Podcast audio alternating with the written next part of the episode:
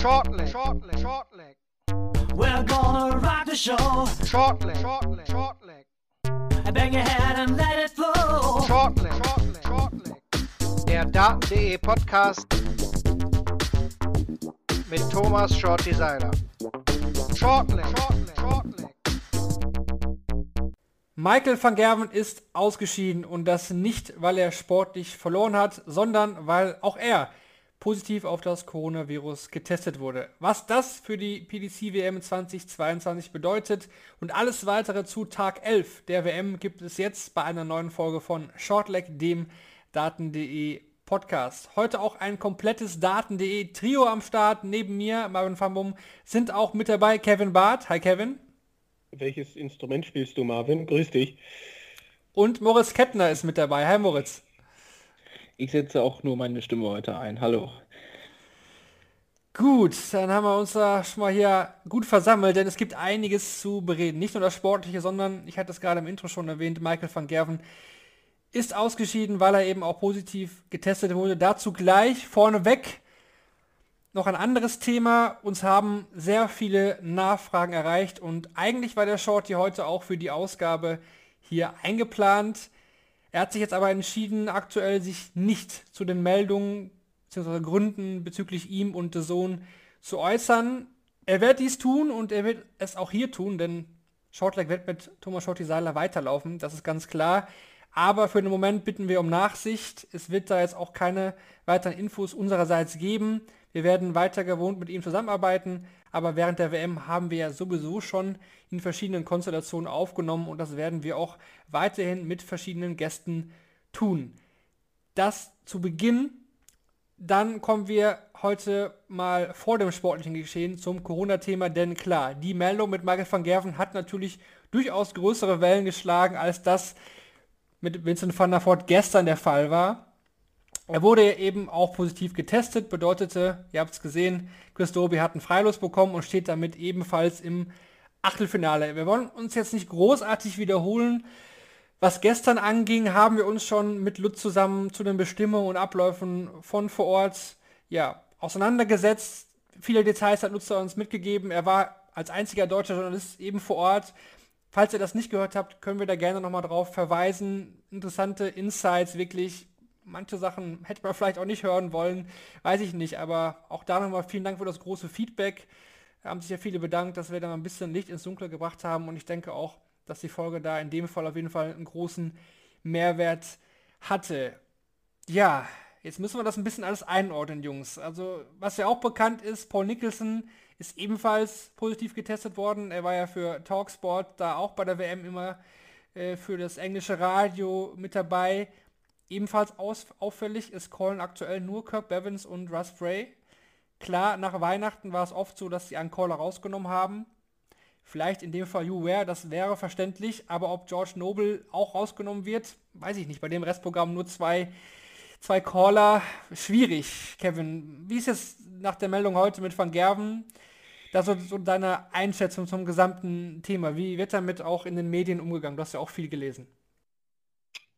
Ja, also es, es, man nimmt es natürlich wahr und äh, also die, in den Medien wird natürlich darüber gesprochen, über, über das, äh, wie die PDC das Ganze behandelt. Äh, es, es, gibt ja dann auch äh, Berichterstattung darüber, äh, dass, dass sich dann Leute entsprechend auch äußern. Michael van Gerven hat sich geäußert, hat die PDC kritisiert.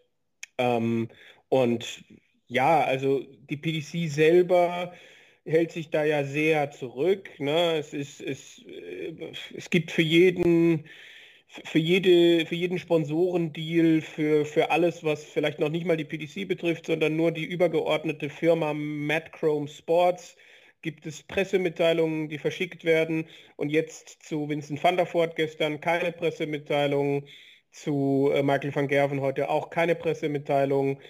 Newsmeldungen, die aus zwei, drei Zeilen bestehen. Also ähm, man hält sich sehr zurück.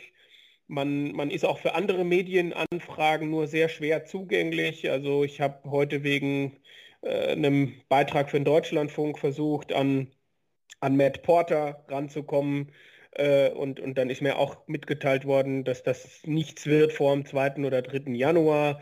Also äh, ja, die PDC macht da jetzt nicht so viel offensiv. Ja, und immer mehr Medien, habe ich schon den Eindruck, sehen, äh, was da passiert und fragen sich auch, wie das noch sein kann.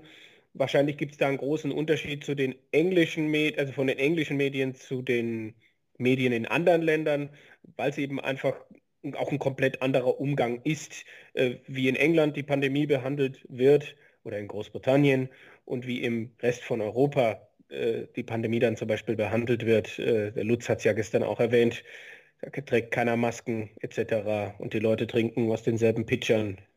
Moritz, wie ist da deine Einschätzung zum gesamten Thema? Wie nimmst du das wahr? Du liest ja auch viel auf, auf Twitter, hast viele Stimmen auch gelesen, auch jetzt Reaktionen auf äh, das Aus von Michael van Gerven, was ja für die PDC schon durchaus auch ein Super-GAU ist, ne? einer ihrer Top-Stars oder ihre Nummer 1 jahrelang gewesen, kann nicht weitermachen. Ja, wir haben gestern nur so Mutmaßungen angestellt und diesen Worst Case einfach in den Raum geworfen. Was wäre, wenn jetzt dieser Test positiv ist? Haben da eigentlich noch so ein bisschen drüber gescherzt und äh, ich glaube, den Schockzustand, den kann ich auch nicht wegdiskutieren, den ich da heute am frühen Abend erlebt habe.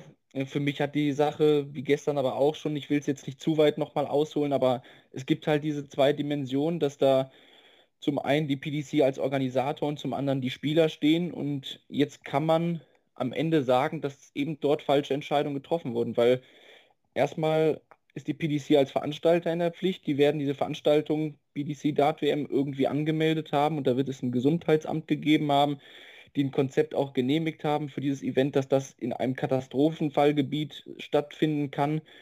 Das heißt, äh, dass da ja scheinbar irgendwelche Schutzmaßnahmen nicht äh, richtig ergriffen wurden. Wenn du auch schon ansprichst, eben, dass einige Offizielle jetzt auch nicht mehr in der Nähe dieser Veranstaltung zu finden sind. Und auf der anderen Seite eben die Spieler, die äh, ja irgendwie sich selber testen, wie auch immer. Manche gehen durchs Spielerhotel so wie eh und je. Ähm, dann tut es mir auch leid. Äh, oder da, da, fehlen mir die Sympathien für die, die jetzt diesen positiven Test haben. Es ist aus sportlicher Sicht ein unfassbarer Verlust und es ist natürlich auch viel Zufall dabei. Ich will den Niederländern auch gar nicht unterstellen, dass die eben abseits dessen, dass sie zusammen da Weihnachten gefeiert haben, wenn sie sowieso schon die Tage vorher zusammen verbracht haben, dass sie sich abseits dessen abgeschottet haben. Aber es ist äh, in jeder Hinsicht fahrlässig und ja, da muss man sich schon fragen, wir haben es natürlich vor zwei Wochen auch nicht kommen sehen, aber jetzt muss man leider zu Recht draufhauen und die Frage eben stellen, warum wurde das nicht als Konzept weiter ausgearbeitet, ähm, wie man mit dieser Situation umgeht. Man ist in das offene Messer so ein bisschen reingelaufen, auch was ich glaube, Jaco van Bogendrom, der ehemalige Manager von Raymond van Barneveld, das richtig über Twitter mitbekommen habe oder auch aus einigen Spielerkreisen ja äh, diese Selbstverantwortung bei den Tests. Da weiß ja auch keiner irgendwie, wer welches Testergebnis da hinlegt. Und wenn dann extrem viel Geld äh, auf dem Spiel steht, dass man dann hingeht und irgendwie, ich weiß gar nicht, wie es genau abläuft, aber die Spieler melden das dann ja irgendwie zurück mit ihrem Test. Das sind ja auch scheinbar nur Selbsttests und keine PCR-Tests. Und dass es da eben keine klare Linie gibt, kein klares Konzept, ähm, weiß ich nicht. Das sind ja Sachen, die extern vorgegeben sind. Also einmal, wie die Tests in England abzulaufen haben. Und es ist klar vorgegeben, wer Corona-positiv ist, nimmt nicht mehr an dem Spiel teil. Und jetzt hat man halt das Pech, dass nach Vandenberg, Lewis, Bunting, das waren alles Fälle, die wir hatten. Price bei der Premier League hatten wir auch. Die sind aus dem Turnier rausgenommen worden. Das ist jetzt nur konsequent, wie es passiert, ist aber in jeglicher Hinsicht von Organisationsseite und von Spielerseite fahrlässig. Ja, und, und also wenn es dann keine PCR-Tests sind, dann muss man natürlich auch, also äh, es ist ja dann oftmals auch so, dass wenn du geimpft bist, dass dann so ein äh, Schnelltest letztlich dir nur, also dir oftmals gar kein, gar kein positives Ergebnis gibt, wenn du keine Symptome hast. Soweit ich informiert bin. Und äh, das, das sind halt dann auch so Geschichten, die, die, die dann noch dazukommen.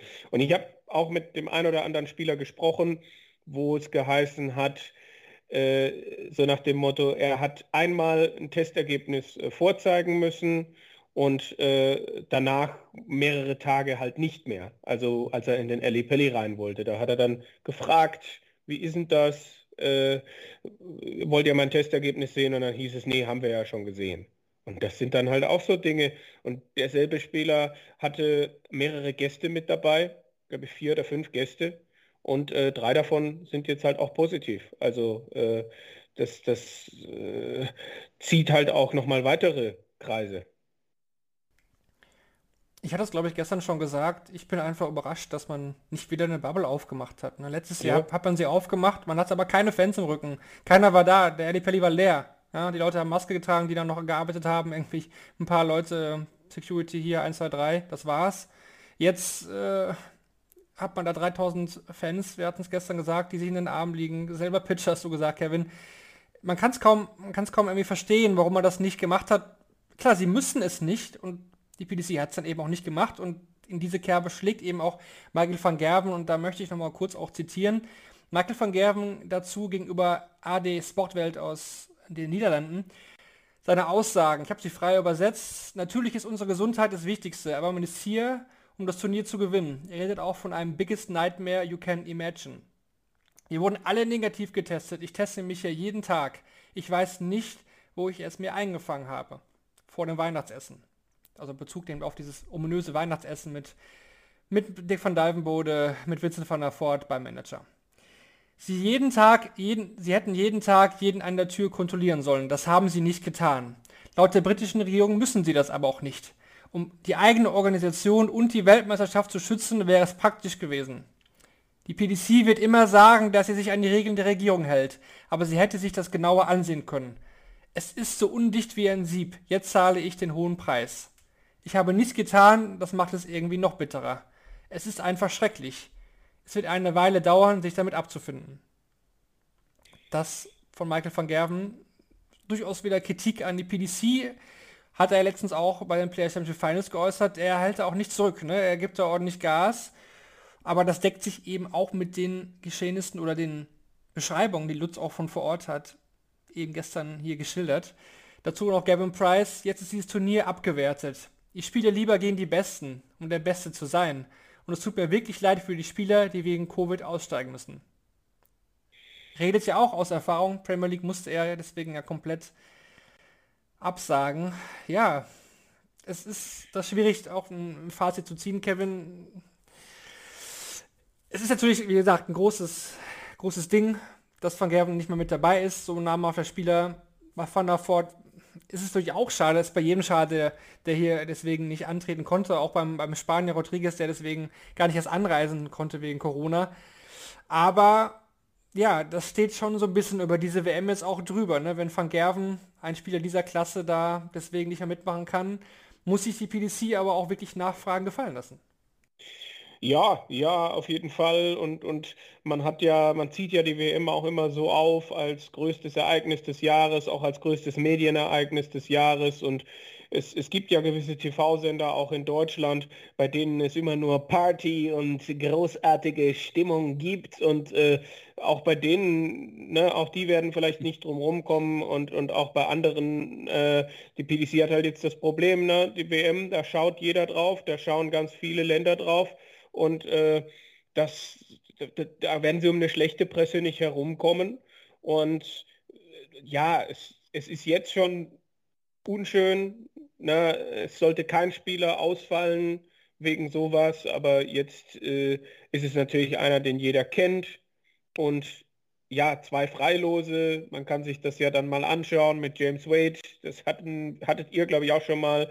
Das ist die eine Geschichte. Mit Chris Doby, das ist die andere Geschichte.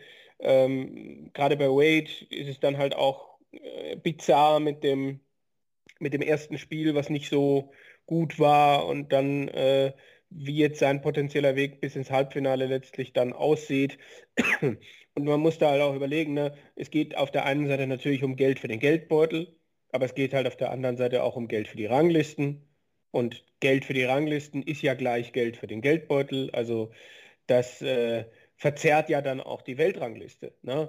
Und das, das Ganze geht ja dann noch weiter. Im Januar die Qualifying School, in Deutschland dann mit entsprechendem Hygienekonzept und riesigen Vorkehrungen und in Großbritannien, soweit mir jetzt bekannt, halt auch relativ nix.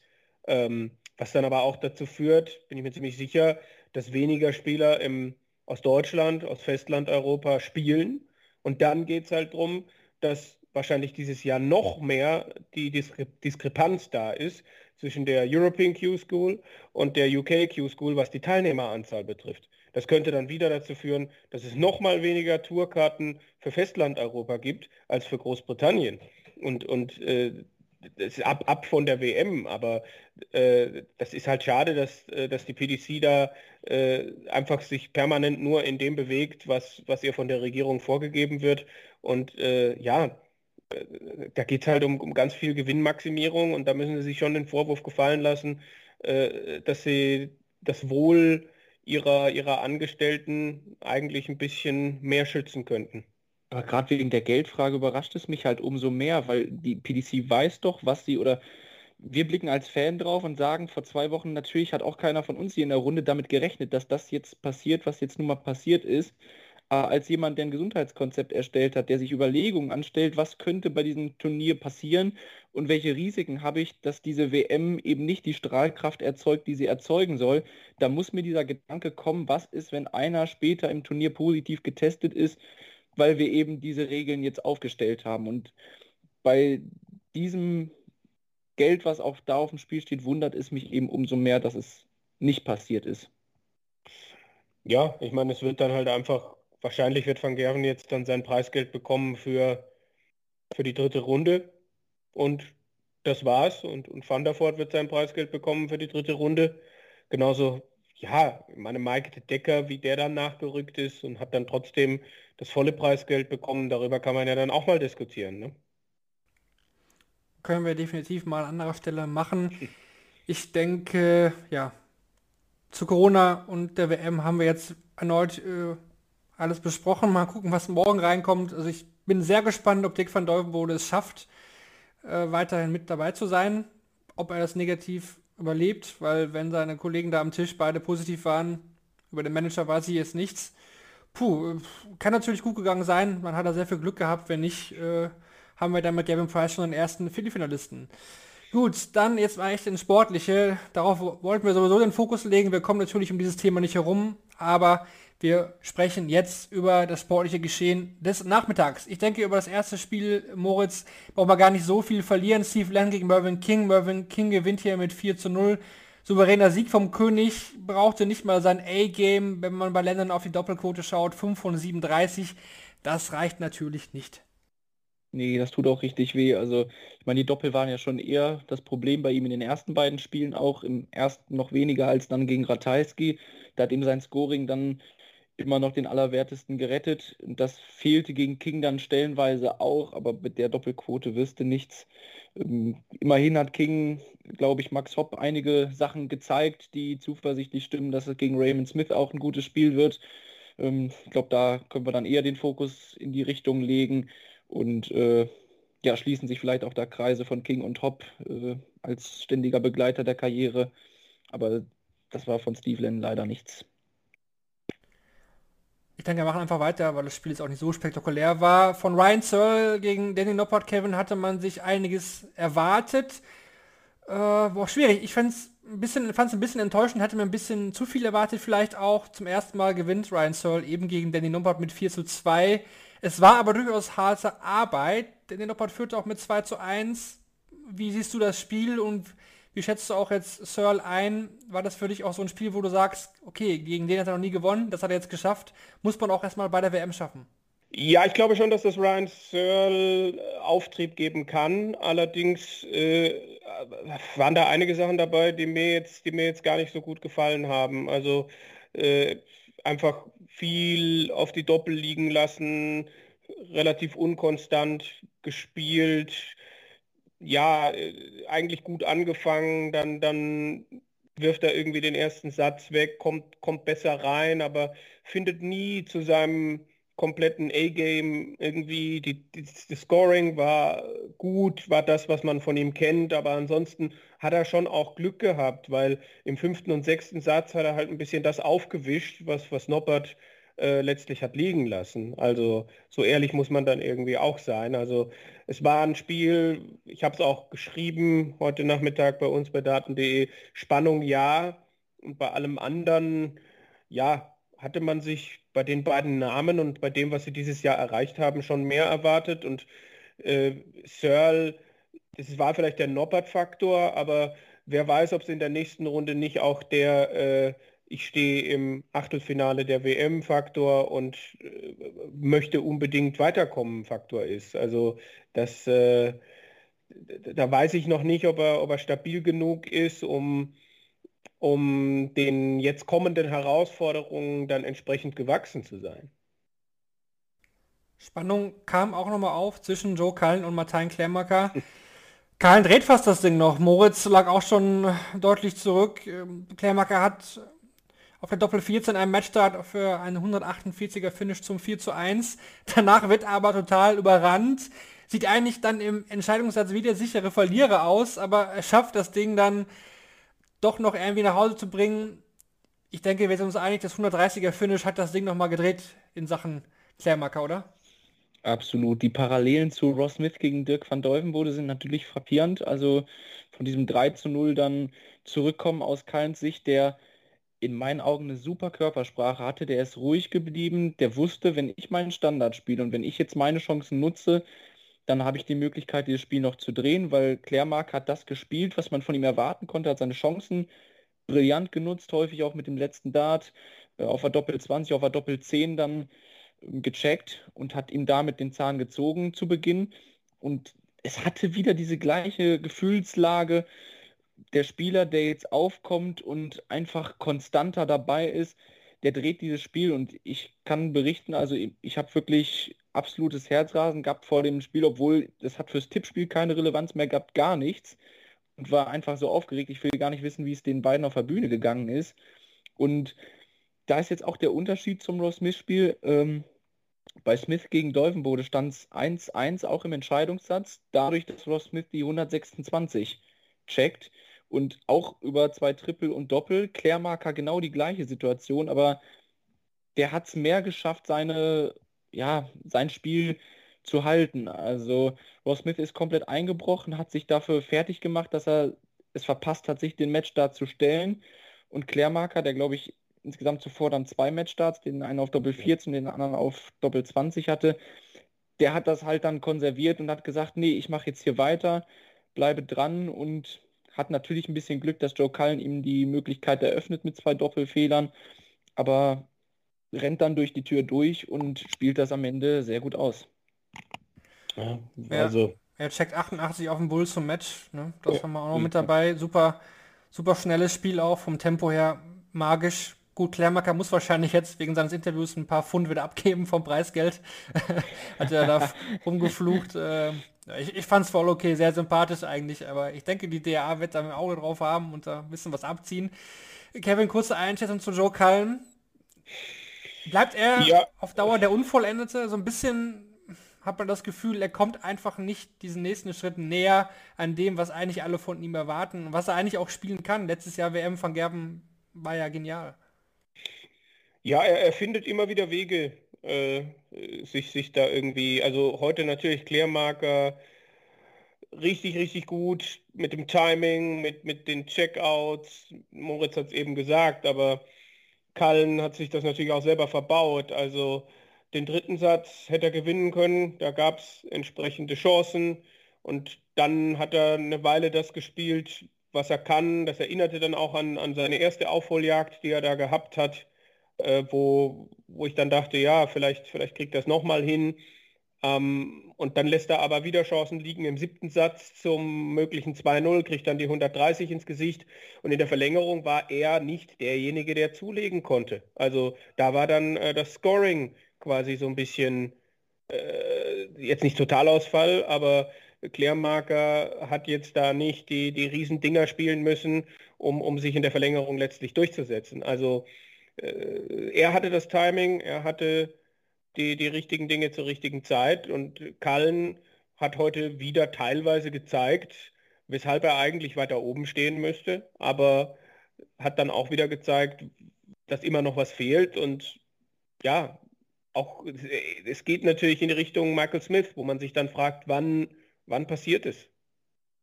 Ich möchte bei Klärmarker aber noch zwei Sachen ergänzen oder einfach nur kurz einwerfen. Es ist natürlich Ironie, dass er an so einem Tag der Hiobsbotschaften derjenige ist, der so ein Spiel gewinnt, der letztes Jahr mit Corona nicht dabei war. Und äh, Vergleich auch zum Spiel von Florian Hempel, also auch einen gesetzten Spieler rausnehmen mit einer Performance Ende 80, aber dann spielt er halt gegen einen Kallen, äh, der, ja, wo man auf dem Papier auch mehr erwartet und kann eben da auch auf dem Checkout und so seine Leistung nochmal steigern. Also dass ihm das so gelingt oder dass man da auch merkt, ja, wenn die Spannung weiterhin da ist, dann rufst du halt auch nochmal so eine Leistung ab, die jetzt vom Score her nicht überragend war, aber halt äh, in allen wichtigen Momenten da gewesen. Ja, ja. So ein bisschen Ironie auch, dass er jetzt gegen James Wade als nächstes ran muss. Irgendwie, irgendwie passt da vieles irgendwie zusammen. Ja. Naja, dann Achtelfinale. WM-Debüt, wie du gesagt hast, äh, Moritz, war letztes Jahr wegen Corona eben kurzfristig nicht geklappt hat. Dieses Jahr dann wird es ordentlich belohnt mit 35.000 Pfund mindestens. Vielleicht ein paar weniger, wie gesagt. Aber ja, Achtelfinale für Martin Klärmarker. Gut, dann gehen wir rein in die Abendsession. Wir hatten da dementsprechend nur noch zwei Partien, weil eben Van Gerben Dobi herausgenommen wurde. Es ging trotzdem wieder um, um 8 Uhr deutscher Zeit los und mit ja, einem genialen Spiel, wie schon gestern, die Abendsession im ersten Spiel ging bis in den siebten Satz. Rob Cross gegen Daryl Gurney. Am Ende gewinnt Rob Cross mit 4 zu 3. Kevin, ich fand es sogar besser als gestern Price gegen Halbrechts. Es waren auch Emotionen da, nicht so viel außenrum wie bei Halbrechts gegen Price. Es war ja schon auch am obersten Limit, was die beiden da sich gegenseitig da ins Gesicht gedrückt haben. Aber das Spiel war trotzdem genial. Viele High Finishes. Gurney kam nochmal zurück. Ja, und die Frage, die ich jetzt stellen muss, ist das der Rob Cross von seinem WM-Jahr oder ist er sogar besser vielleicht, als er damals 2018 den WM-Titel geholt hat? Ja, sie sind auf jeden Fall vergleichbar. Die Frage, ob er besser ist, die habe ich mir auch schon gestellt. Einfach, äh, weil er das alles schon mal gemacht hat, weil er jetzt irgendwie dieses Jahr durch die Europameisterschaft nochmal einen Schub bekommen hat, weil jetzt vieles wieder da ist. Die, die Kaltschnäuzigkeit, ne? er hat er hat ganz viele, also wir haben ja sechs von sieben Sätzen, soweit ich das mitbekommen habe, äh, heute über, über äh, das Entscheidungsleck gehabt und er war eben oft zur Stelle. Ne? Also das war nicht nur das 170er Finish zum Match, das war eben auch äh, ein 11-Starter, ein 108er Finish. Also all diese Dinge, die, äh, die haben ihn, denke ich, 2018 ausgezeichnet, die zeichnen ihn jetzt aus. Scoring war richtig gut, also Vielleicht ist er sogar besser, ja. Also ich habe kein Problem damit, das, äh, das zuzugeben oder, oder zu sagen, ja, da, da gehe ich mit. Ich fand aber auch Gurney stark. Das war, es war, es war ähm, nochmal hochklassiger als gestern. Also, ne, die, die, wir hatten deutlich weniger, deutlich weniger Fehler in dieser Partie. Ja, beide mit dem 99er Average was für mich heraussticht, Moritz, bei Cross 13 mal 180, das ist man bei Cross ja nicht gewohnt, dass er so viele 180er wirft. Er war auch selber im Interview ein bisschen überrascht, hat auch selber gesagt, na, er findet schon, er ist ein besserer Spieler als damals während der WM, die gewonnen hat. Aber auch Gurney muss man, glaube ich, hier auch nochmal erwähnen, wirklich, der hätte hier gegen viele andere locker gewonnen. Ne? Also 99er Average, auch vom Performance her, er hat echt nicht viele Fehler gemacht. Oft war es eben halt Rob Cross, der dann wieder so ein High-Finish rausgenommen hat, wenn er mal kurz gepatzt hat. Er kam nochmal stark zurück, aber vom Gefühl her war Cross immer einen kleinen Schritt besser. Ja, möchte auch auf beide Punkte so ein bisschen eingehen. Ich glaube, es kam auch ein bisschen durch die Darts. Das wird jetzt bei Cross viel thematisiert, dass die Spitzen ein bisschen länger sind. Äh, das äh, verschafft ihm ein bisschen mehr Platz im Triple und äh, scheint für ihn zu funktionieren. Und das ist auch eine Entwicklung der letzten Monate, wie ich finde. Das sah beim Grand Slam of Darts schon sehr gut aus. Und eigentlich, das war Anfang des Jahres gar nicht so abzusehen, aber die letzten Monate, ähm, auch was er auf der Tour gespielt hat, da waren ja häufig auch mal Sachen wieder jenseits 110 dabei, wo man gemerkt hat, oh, der ist jetzt äh, richtig im Kommen. Ich äh, möchte mir selber auch auf die Schulter klopfen an der Stelle, dass ich tatsächlich gehofft hatte, Cross gegen Gurney wird das Spiel, weil ich mit beiden so ein bisschen gerechnet hatte oder beide tatsächlich für die WM auf dem Zettel habe. Gucken wir, wie weit es für Rob Cross geht, wenn er so Vintage weitermacht wie bislang. Ähm, klar ist jetzt äh, leider, muss man sagen, durch die Absage von Van Gerven das Draw auch unten ein bisschen weiter nochmal aufgegangen. Also da sind große Chancen. Du sagst es, Gurney kann sich nichts vorwerfen. Ähm, dass man das über sieben Sätze durchgängig so spielt, ist eigentlich Wahnsinn, weil also ich habe keinen wirklichen Leistungseinbruch äh, in dem Spiel im Kopf. Das war sieben Sätze, 100er Average durchgezogen. Und das ist schon auf der Bühne eine Wahnsinnsleistung von beiden. Und da zeigt man, ja, zeigt sich auch mal, man braucht nicht immer das absolut schnelle Spiel, um äh, richtig Spaß beim Dart zu haben. Ja, definitiv. Möchte da auch nochmal erinnern an die Vorschau von Shortleg. Da hatte ich ja Rob Cross sogar mutigerweise als WM-Tipp, äh, Weltmeister-Tipp da genannt. Und ihr mit eurem Dolan. im Finale, ja. Und ihr mit eurem Dolan-Tipp, Kevin. Ja. wo, wo, ist der eigentlich? Wo ist der eigentlich? Der Brandon. Der hat, glaube ich, bei dieser WM mit gar nichts irgendwas zu tun. Oh. Auf jeden Fall nicht mehr. Mein, mein, mein. Es war, es, er hat doch aber auch nicht schlecht gespielt, oder? Also, aber hat er einen Satz gewonnen? Nein. Nein, hat er nicht. Völlig richtig. Ja, der Arme. Also da, da ist schon Gurney tot auch gestorben. Ist er nur Spaß. Ja, auf jeden Fall. Auf jeden Fall. Das nur am Rande. Wer sich erinnert, ist es schon so lange hergefühlt, die Vorschau. Aber ja, er muss ja erstmal weiterkommen. Unten ist ja noch einer, der heute, ja zumindest nach zwei Sätzen überzeugt hat. Peter Wright gewinnt 4 zu 2 gegen Damon Hatter. Ja, war mal ein bisschen überrascht am Anfang, ne? guckt mal so rein, oh, aufs Board, ah, neuer Darts bei Peter Wright, Simon Whitlock Darts, super. Lief ja mal gar nicht, würde ich sagen. Die ersten beiden Sätze waren für die Katz, hätte auch wirklich nicht schlecht, muss man auch dazu sagen. Aber Moritz, dann hat er die Darts gewechselt und was danach äh, ja, folgte, war eigentlich eine richtig krasse Performance. Der Mann ist ein Abenteurer, das muss man ja wirklich sagen. Also, ähm, ich, aber wir thematisieren es auch immer wieder, wir, wir reden uns ja den Mund fusselig. Es kann doch nicht sein, dass Peter Wright weiß, dass die Darts, die er da auf dem Tisch liegen hat, die sind, mit denen er das Spiel gewinnt und er trotzdem, oh ja, gucke ich mal, äh, die anderen laufen im Practice gerade ganz gut. Das kann nicht sein. Klar ist dann die Geschichte dazu, dass Red Dragon scheinbar einfach äh, sich die alten Whitlocks da äh, geschnappt hat, äh, einmal schwarze Farbe drüber gemalt oder was auch immer und schon sieht der Grip ein bisschen anders aus und dann sind es neue Ride Darts. Aber lass den Blödsinn doch sein. Ne? Also äh, natürlich danach äh, spielt er plötzlich drei Sätze oder die letzten drei Sätze, glaube ich, waren alle um die 110. Das ist abenteuerlich gut und äh, ja, es stellt sich klar die Frage, aber ich glaube, da reden wir uns den Mund fusselig, warum er das nicht von Anfang an gemacht hat. Vielleicht braucht er es, äh, vielleicht hat ihm das den Fokus gegeben, zu wissen, jetzt wechsle ich auf meine Darts, dass er da die Selbstsicherheit hat. Warum man das Risiko eingeht, gegen den Damon hätte er damit zwei Sätze zu verlieren, völlig schleierhaft, aber äh, das war dann auch schon weltmeisterlich, was da kam. 108, noch was in den letzten vier Sätzen, glaube ich. Und da war dann, da war dann der dritte Satz auch entscheidend, wo es ins Entscheidungsleck ging und er viel oh ja. Druck hatte und dann zwölf Starter gespielt hat. Da hat er, glaube ich, vier Legs in sieben und, nee, drei Legs in 37 Darts gewonnen, dieses letzte Leg dieses Satzes und dann die nächsten beiden von, von dem Satz. Ich glaube, der letzte Satz tatsächlich war dann der stärkste mit, äh, was habe ich gelesen, 112, 113.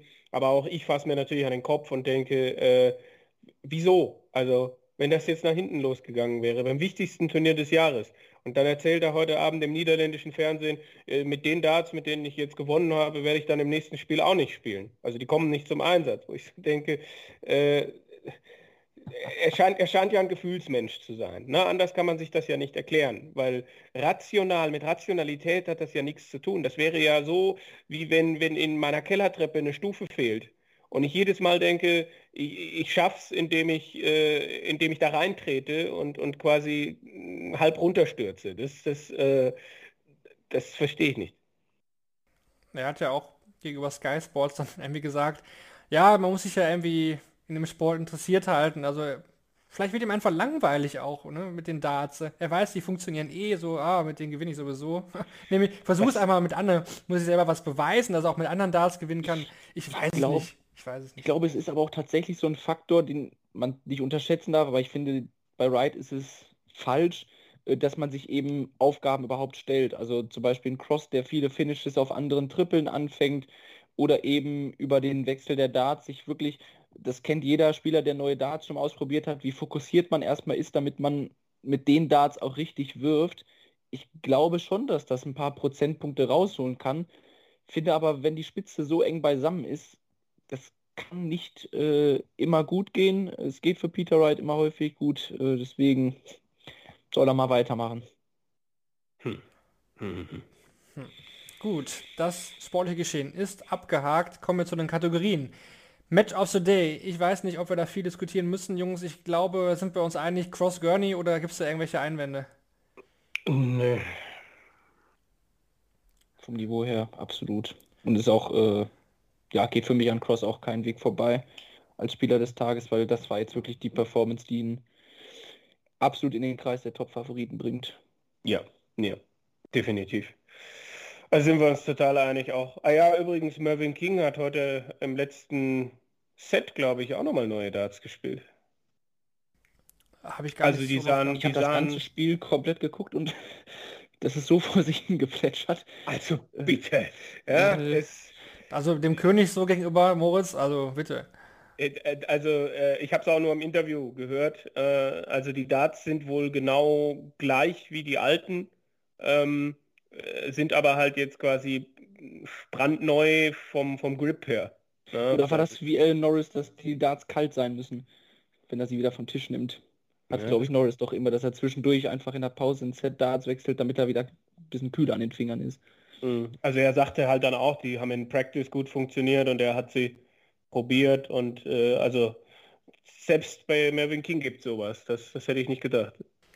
Ich dachte, du sagst, er hätte auch die Ohrenstöpsel gewechselt in der Pause. Das ja. ist uns wirklich nicht aufgefallen. Das ist uns wirklich ja, Andere Musik wahrscheinlich, die er dann da hört. Ich, ja. manchmal. Ja. So. Okay, dann machen wir weiter mit den Useful Stats presented by Darts Oracle. Da habe ich erstmal einen Stat zur Nachmittagssession zum Spiel zwischen Danny Noppert und Ryan Searle für euch. In den letzten zwei Sätzen zwischen Ryan Searle und Danny Noppert waren vor allem die Darts auf Doppel mit dem dritten Dart entscheidend. Noppert hatte zuletzt eine Doppelquote von 0% bei sechs Versuchen mit dem dritten Dart, währenddessen Ryan Searle zu 43% mit dem dritten Dart zur Stelle war. Dann ein paar Facts zur Abendsession zu den beiden Spielen. Erstmal zu Rob Cross gegen Devil Gurney, der seinen 13. Sieg gegen Devil Gurney eingefahren hat. Nur gegen Michael Smith hat Rob Cross auf der Tour noch häufiger gewonnen. Den letzten Satz konnte Gurney trotz eines Averages von 111,56 nicht für sich entscheiden. Damit hat er den höchsten Satz-Average eines Verlierers bei dieser WM aufgestellt. Zuvor hatte den Mike, Mike de Decker mit 106,62 gegen Dave Chisnell inne. Was? Ja, ja, das ist natürlich schon, schon sehr stark. Rob Frost ist der erste Spieler, der einen Entscheidungssatz bei der WM mit einem 170er Finish beendet. Auch für viele solche Facts sehr interessant. Dann noch eine Statistik zum Vergessen für Devil Gurney. Zum fünften Mal hat Gurney auf der TV-Bühne einen zweistelligen Wert an 180ern erzielt. Vier dieser Spiele hat er jedoch verloren. Neben dem heutigen Spiel auch das Halbfinale des World Matchplay 2019 gegen Rob Cross, der dann ja das Ding am Ende sogar gewonnen hat. Dann jetzt noch was zu Peter Wright. Wir hatten es schon so ein bisschen angerissen. In den ersten beiden Sätzen hatte Peter Wright nur ein Average von 91,88. In den letzten vier Sätzen einen Durchschnitt aber dann von 108,75. Dadurch hat er am Ende den Average auf 102,15 erhöhen können, seinen höchsten im TV seit dem World Matchplay. Von den 15 gewonnenen Lecks hat Wright 13 in höchstens 5 Aufnahmen beendet, die anderen beiden Lecks in 16 und 17 Darts. Und dann noch was zu Damon Hatter. Der hatte heute insgesamt 20 Darts auf Doppel. 85% von ihnen bekam er in den ersten drei Sätzen von Wright gewährt. In den letzten Sätzen dann eben nur noch drei Dart auf Doppel. Weil Wright eben so wie ein Monster gescored hat. Ja, das waren die Stats des Tages von Darts Orakel. Dann schließen wir den Dienstag ab und schauen in den Mittwoch. Denn da geht es jetzt weiter mit den restlichen Spielen der dritten Runde, aber eben auch schon mit dem Achtelfinale am Mittag haben wir die Partien Jose de Sousa gegen Alan Suta, Dave Chisnell gegen Luke Humphreys und Nathan Espinel gegen Kellen Riss, jeweils Spieler der dritten Runde. Ähm, Moritz, ich würde mal jetzt die freche Behauptung aufstellen, Kellen Riss gewinnt gegen Nathan Espinel. Kannst du machen, würde ich...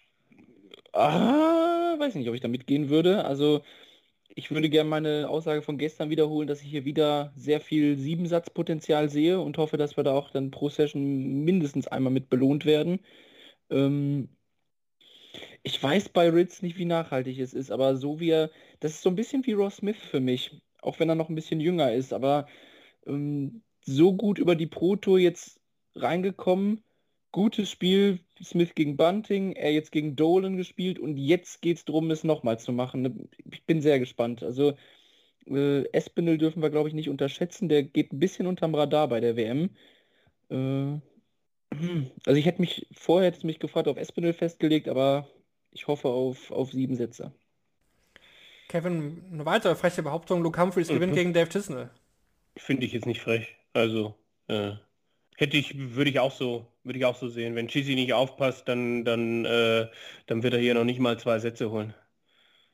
Also habe ich irgendwie, das, das finde ich jetzt frech. Das finde ich jetzt, aber ich, ich mache das. Äh, ja, also Chizzy, okay, auch Luke Humphreys hat in seinem ersten Spiel hm, vielleicht noch Luft nach oben gehabt, aber also irgendwie habe ich im Gefühl, dass, dass, dass der da durchgeht und äh, Chizzy mit nicht so viel etwas zu tun hat äh, oder so. Ich glaube, diesen Satz haben wir ja schon mal gehört. D'Souza gegen Suter, ja gut. D'Souza oh, ja, wahrscheinlich da, Favorit. Aber, ne?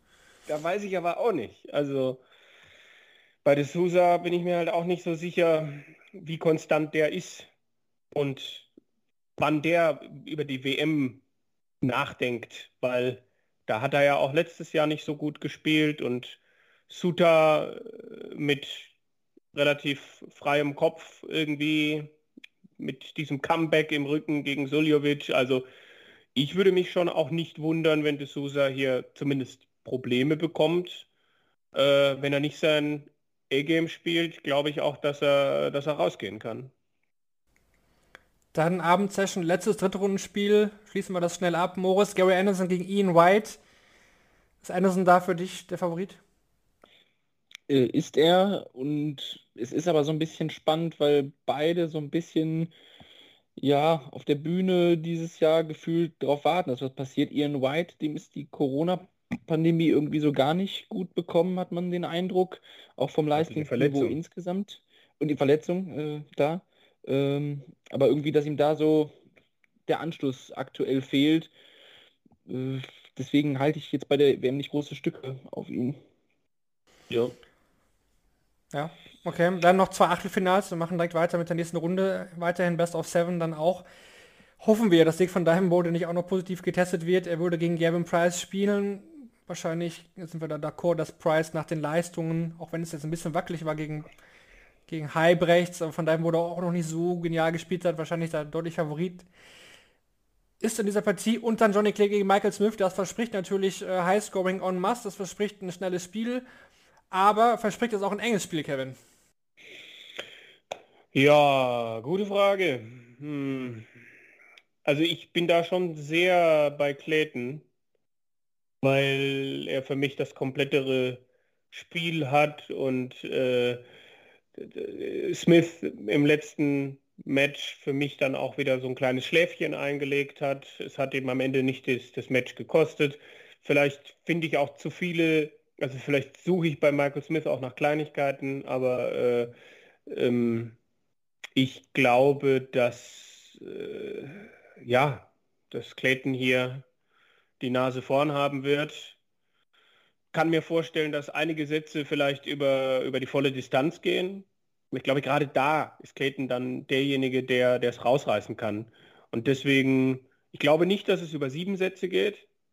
Ähm, ich, ja, 4-2 Clayton wäre so etwas, was, äh, was ich tippen würde. Ähm, natürlich hat aber Michael Smith bislang hier auch schon einigen Damage angerichtet und wenn er das morgen gewinnt, äh, in überzeugender Manier, dann, dann ist natürlich für ihn dann plötzlich wieder alles möglich. Ne? Aber bei ihm, ja, rechne ich auch jeden Moment wieder damit, dass so ein, so ein Spiel kommt, wo er einfach wieder fahrig ist und zu viele Fehler macht und das, das würde halt Clayton gnadenlos bestrafen. Ja, wir werden es auf jeden Fall beobachten für euch morgen auch wieder hier besprechen bei Shortleg natürlich. Dann zum Abschluss noch die Frage, die wir gestellt hatten. Ja, ist ein bisschen verzerrt, muss man jetzt sagen. Wir hatten gefragt, welcher Spieler aus Peter Wright und Michael van Gerven wird in Runde 3 straucheln?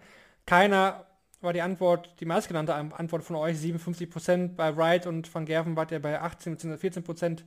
Beide haben 11% bekommen. Ja, straucheln kann man so van Gerven natürlich nicht sagen. Ne? Also vergessen einfach diese Frage, würde ich behaupten. Äh, ja, konnte man natürlich vorher nicht wissen, war auch nicht das, was wir uns erhofft haben, aber ja, in die gleiche Kerbe geht eigentlich auch nochmal die Frage heute für diese Sendung. Da bin ich auch nicht wirklich kreativ. Aber ich finde es einfach interessant, was, was ihr glaubt. Was glaubt ihr denn? Wird es noch einen weiteren Corona-Fall bei dieser WM geben? Wir hatten gestern scherzhaft, scherzhaft gesagt, äh, wie sind die Bets so? Äh, was glaubt ihr? Nee, würde mich interessieren, was, was glaubt ihr? Finden wir noch einen oder nicht? Wir hoffen es natürlich nicht. Dick van Deuvenbode ist natürlich Kandidat. Ja, mal sehen. Also da bleibt es nur beim Daumen drücken. Wir werden euch morgen hier wieder aktuell über alles, was passiert ist, natürlich halten. Schaut auch daten.de, die Kanäle, checkt die ab während des Tages. Wir sind ja immer, würde ich sagen, brandaktuell, falls was reinkommt. Äh, neben den Berichten auch die Breaking News. Ja, zum Beispiel heute Martin Klärmacker wurde das Deutsche aufgeführt. Also wer das gesehen hat, einen Deutschen haben wir noch drin. Martin Klärmacker weiterhin mit dabei. Schaut nochmal auf die Grafik. War ein kleiner, kleiner Fehlerteufel bei Sky. Der Herr Klarmacher, ne? das ist ja Ma Martin, ne? Martin. Martin. Martin. Martin. Ja. Ja. ja. heute war der Fehlerteufel drin. Die, die Grafik war falsch, dann haben sie bei Ryan Searle die Setzposition vergessen. Nach dem ersten Satz hat dann äh, Mervyn King eins und zurückgelegen. Vielleicht war er am Nachmittag der Praktikant bei Sky, ich weiß es nicht. Peter Wright hat aber auch in Runde 1 gegen Mikkel gespielt, ist mir auch noch aufgefallen. Also hm. oh. ah. spannend. Spannend. Ja gut, dann bedanke ich mich bei euch beiden. Ja, war eine schöne muntere Daten.de Fachsimpelrunde heute ja, nicht zu, nicht zu hohe Dosis. Also das, das, äh, das muss man, muss man wohl einsetzen. Ne? Hat mich auch gefreut. Ja, mich auf jeden Fall auch. Hat Spaß gemacht mit euch. Äh, morgen dann in einer Konstellation, wer jetzt genau mit dabei sein wird, verraten wir nicht. Das hört ihr dann eben morgen als kleinen Cliffhanger. Wir werden die nächsten Tage auf jeden Fall auch nochmal andere Leute mit reinholen, die nicht mit Daten.de zu tun haben. Für heute war es das aber. Ich bedanke mich fürs Zuhören. Danke fürs Einschalten bei Shortleg, dem Daten.de Podcast. Bis morgen. Ciao.